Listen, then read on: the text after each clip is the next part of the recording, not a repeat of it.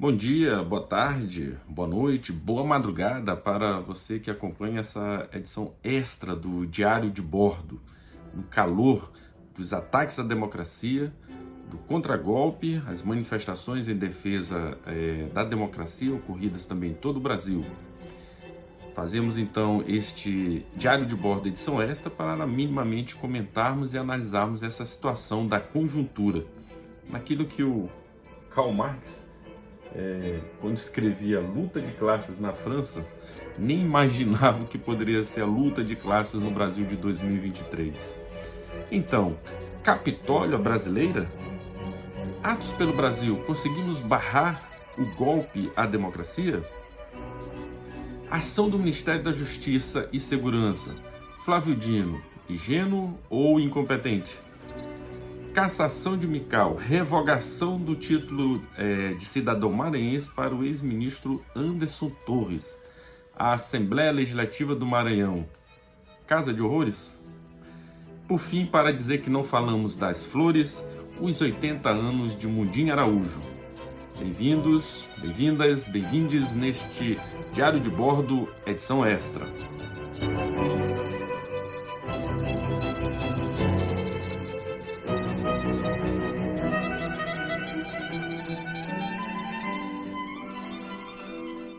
Olha brasileira, foi isso que tivemos no Brasil?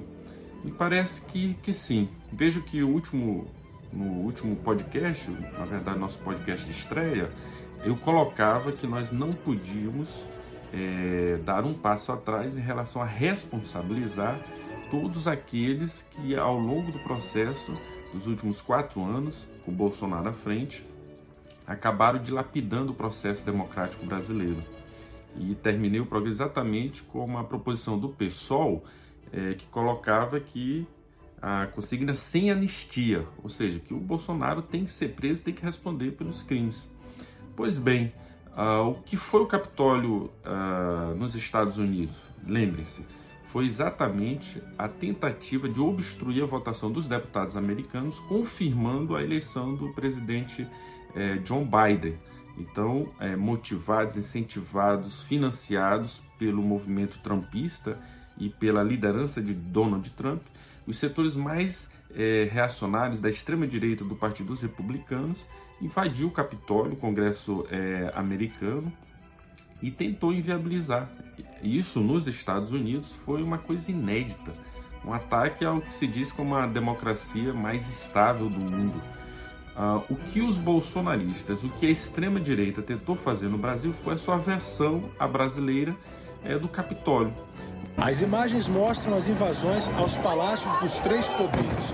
No Supremo Tribunal Federal, todo o plenário foi destruído.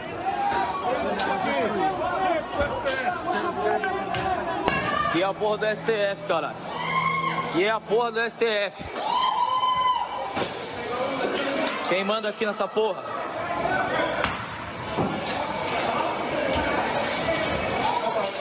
No Palácio do Planalto, um dos acessos foi pela rampa principal. Esse vídeo mostra um policial sendo agredido na área. Confusão também no Congresso. Lá fora, as áreas das cúpulas e o gramado foram tomados e as forças de segurança tentaram de cima controlar a situação. Dentro do prédio, mais destruição.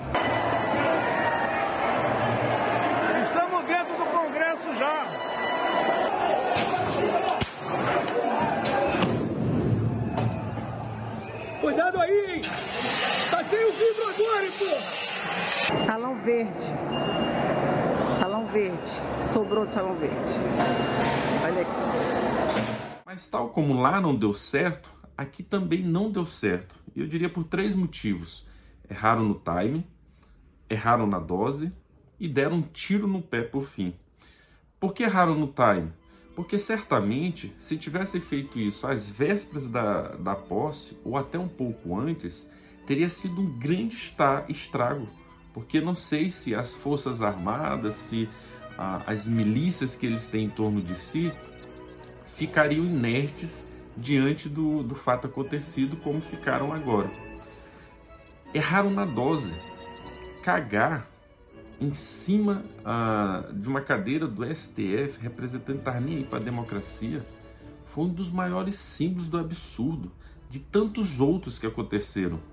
Destruir o auditório do Supremo Tribunal Federal, tirar um dos símbolos da República, que é o brasão da, da República, jogar do lado de fora como se estivesse jogando ao lixo, dilapidar obras de Di Cavalcante, de Portinari, obras é, com vários uh, artistas nas redes sociais colocavam de um valor inestimável, como na presidência da República, na Câmara dos Deputados. Então foi um ato assim totalmente translocado, vândalo, é, in, in, incompreensível, assim, extremamente surpreendente do nível de violência que esses uh, manifestantes criminosos terroristas fizeram uma tentativa de golpear a democracia brasileira. E veja, não tinha uma bandeira, uma palavra de ordem, uma reivindicação concreta. Era dilapidação pela dilapidação, era destruir as instituições democráticas por destruir um verdadeiro golpe de Estado que foi tentado. Então, esses criminosos têm que ser identificados, têm que ser processados, têm que ser condenados e têm que ser presos e responder pelos atos que cometeram. E não só eles, também aqueles que financiaram. 120 ônibus, se não me engano, foi essa conta que eu vi é, nas matérias, ah, não se arranja de uma hora para outra. Não se financia de uma hora para outra acampamentos, banheiros químicos, alimentação, a manutenção de uma militância uh, de, da proporção que foi para fazer uns atos como esse. Quem está bancando precisa identificar e precisa responsabilizar também esses financiadores. E por fim, o governo do Distrito Federal, o Ibanez não tem mais condições de governar o Distrito Federal. Ele precisa ser impeachmentado, precisa ser caçado. Essa ação é emergencial por conta eh, da Câmara Distrital do Distrito Federal. Ele não garantiu a segurança das instituições da República, não era a segurança apenas do Lula. Pensem, imagine se não tivesse tido a tragédia uh, ambiental lá em Araraquara e o Lula não tivesse saído de Brasília. O que não teria acontecido Lula naquele Planalto, no Palácio do Planalto, cercado por essa multidão de desvairados, sem um mínimo de proteção, sem um mínimo de contingente de policiais militares, de polícia uh, federal, de guarda nacional ali garantida para de, é, deter essa multidão e, de fato, manter a segurança do presidente da República. Teria sido algo extremamente desastroso. Punição para eles é o mínimo que nós temos que exigir nesse processo. Por sua vez, os atos pela democracia realizados em todo o país, em todas as capitais. Aqui em São Luís foi na Praça Deodoro, ah, num período adverso, férias de professores, férias de alunos, UFMA, UEMA, IFMA, as escolas todas desmobilizadas. Ainda assim, deu um grande contingente de pessoas, o que mostra que a sociedade brasileira está mobilizada em defesa da democracia. Não vai aceitar esse tipo de ataque às instituições democráticas. E é como eu dizia lá atrás, escrevi artigos sobre isso no período eleitoral. Não bastava ganhar a eleição, tem que ganhar a eleição e garantir a posse. Não bastava ganhar a eleição e garantir a posse, tinha que ganhar a eleição, garantir a posse e garantir o governo. Estava lá escrito nas estrelas que essa extrema-direita bolsonarista brasileira não vai dar trégua. E se não for de fato enfrentada com a dureza da lei, com a dureza das instituições democráticas, ela buscará a todo tempo não só inviabilizar o governo, as políticas democráticas que o governo possa implementar no combate à fome, na geração de emprego, na diminuição das taxas é, de cobrança da gasolina, do gás de cozinha, etc. Ou seja, ela vai tentar inviabilizar não só o governo, como a própria instituição democrática. É contra isso que estamos lutando. Por sua vez, o Ministério da Justiça, sob coordenação do ex-governador e senador eleito Flávio Dino, o ministro, foi ingênuo ou foi incompetente? Esse foi um dos assuntos mais comentados do Twitter. É, competente Flávio não é. Então foi uma dose exagerada de acreditar um ex-ministro da Justiça do Bolsonaro, secretário de Segurança do Distrito Federal, iria repassar as informações corretas do que estava acontecendo em Brasília. Uma tremenda ingenuidade achar que o governador bolsonarista ia garantir a segurança desse ato dentro, do, dentro de Brasília. Então, a Noblar, que ganhou rios de dinheiro no governo Flávio Dino, projetando a imagem do Flávio Dino, foi o primeiro a sentenciar, cuspindo no prato que comeu. No seu primeiro teste, disse Noblar, Flávio Dino falhou. E vários outros, é, Kennedy, é, outros articulistas, colocando: olha, está muito técnico.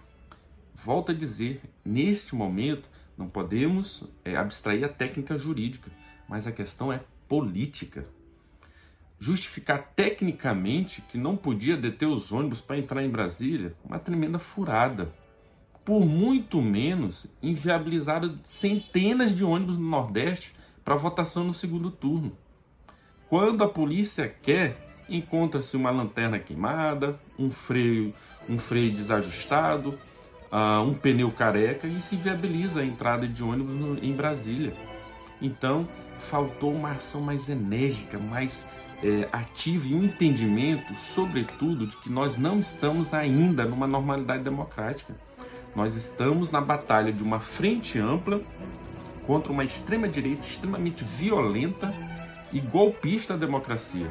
Se não agirmos dessa maneira, estamos dando um passo, um tiro no pé e um passo atrás em relação à vitória que tivemos. E aí Lula está correto. O Lula não passou a mão na cabeça do governador do Distrito Federal, ao contrário, cobrou e não aceitou o pedido de desculpas e cobrou a ação do Distrito Federal. O Alexandre Moraes, embora a peça sequer tenha pedido isso, a, a ação do Randolph e da AGU, mas esteve correto em, em é, afastar o governador do Distrito Federal. Porque ali estava exatamente o ponto de desequilíbrio. É essa ação política que se espera do Ministério da Justiça. Nesse sentido, a reunião do Lula foi corretíssima com todos os governadores, representantes do STF, representantes da PGR, é, no Palácio do Planalto, no que não foi depredado, e o caminhar de, das três instituições, o presidente do Senado em exercício, o presidente da Câmara em exercício, a representação dos três poderes para conhecer como foi dilapidado uh, o STF, foi muito simbólico. Nunca na história desse país, para citar a frase peculiar ao Lula, se viu as instituições ah, e o povo brasileiro, em sua maioria, isso é uma extrema-direita raivosa e minoria que perdeu a eleição, e não só perdeu a eleição, como perdeu a cabeça em relação ao processo democrático. Ah, caminhando para o STF juntos. A maior imagem desse processo foi esse. Como eu disse no, anteriormente, um tiro no pé, porque ao invés de fragilizar, fortaleceu uh, o Lula internacionalmente, recebendo mensagens de apoio de diversos chefes de Estado, do Biden ao Macron, passando pelo presidente de Cuba, a convocação da OEA pelos presidentes da Colômbia e do Chile para discutir essa situação emergencial e enfrentar de fato qualquer processo de golpe que possa estar o tempo todo sendo recorrido no Brasil.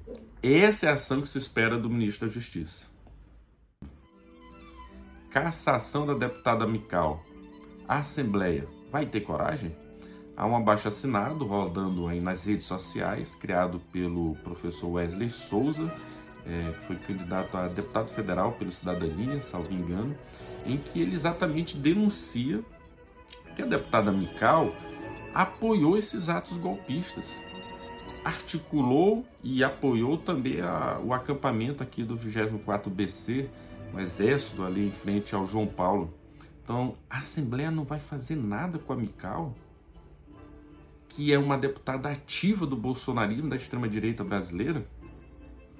A mesma Assembleia que, por unanimidade, unanimidade, título de cidadão maranhense para Anderson Torres, então ministro da Justiça do governo Bolsonaro. Assim mesmo que agora, enquanto secretário de Segurança Pública do Distrito Federal, fingiu-se de morto diante das manifestações, ficou o tempo todo almoçando é, no restaurante Brasília enquanto a cidade estava virando é, um inferno completo, dando a mínima para o que estava acontecendo.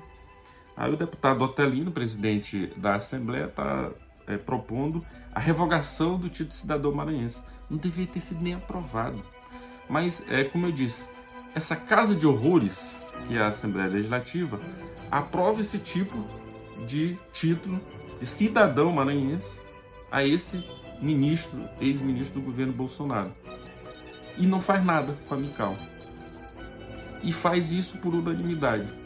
Então, não basta ficar só em tirar o título de cidadão maranhense do ex-ministro. Precisa também punir exemplarmente a deputada Mical. É isso que se espera da Assembleia Legislativa do Estado do Maranhão. Por fim, para não dizer que não falamos das flores, nossas congratulações aos 80 anos de Mudim Araújo. Um belíssimo artigo feito pelo Manuel Santos Neto, Manuelzinho, no jornal Pequeno do domingo passado, em que ele faz toda a trajetória da Mudim Araújo. Nascida no dia 8 de janeiro de 1943, segunda filha de 12 filhos, de Eugênio Stanilau de Araújo, Neuza Ribeiro de Araújo. Ela que é uma pesquisadora, professora, foi técnica em comunicação é, do governo do estado, diretora do Arquivo Público, é autora de diversas publicações. Eu, eu me baseio principalmente em fontes, né, fontes primárias. Aí procuro na, na hora construir uma narrativa que seja acessível aos cidadãos comuns, aos estudantes. E eu acho por isso é que tem grande procura. Como documentos para a história da balaiada, insurreição de escravos em 1867, a invasão do Quilombo Limoeiro, 1878, breve memória das comunidades de Alcântara, que ela publicou, e também Em Busca de Dom Cosme Bento das Chagas, Negro Cosme, tutor e imperador da liberdade. Essa é Mundi Araújo, fundadora do CCM, já foi homenageada pela Feira, dos Livros, Feira de Livros de São Luís, uma das nossas grandes é, é, historiadoras, produtoras do nosso, da nossa reflexão da afrodescendência, das comunidades negras que temos em São Luís e no Maranhão. Enfim, a nossa Angela Davis. Parabéns, Mundi Araújo, pelos seus 80 anos. Nossas homenagens. Este episódio contou com áudios de Vivaldi, Quatro Estações e Terra, matérias da TV Senado sobre ataques golpistas em Brasília, TV IFMA sobre a vida em palestra de Mundinho Araújo e áudio da música Mundinho Araújo, A Pena de Ouro, na voz de Célia Sampaio.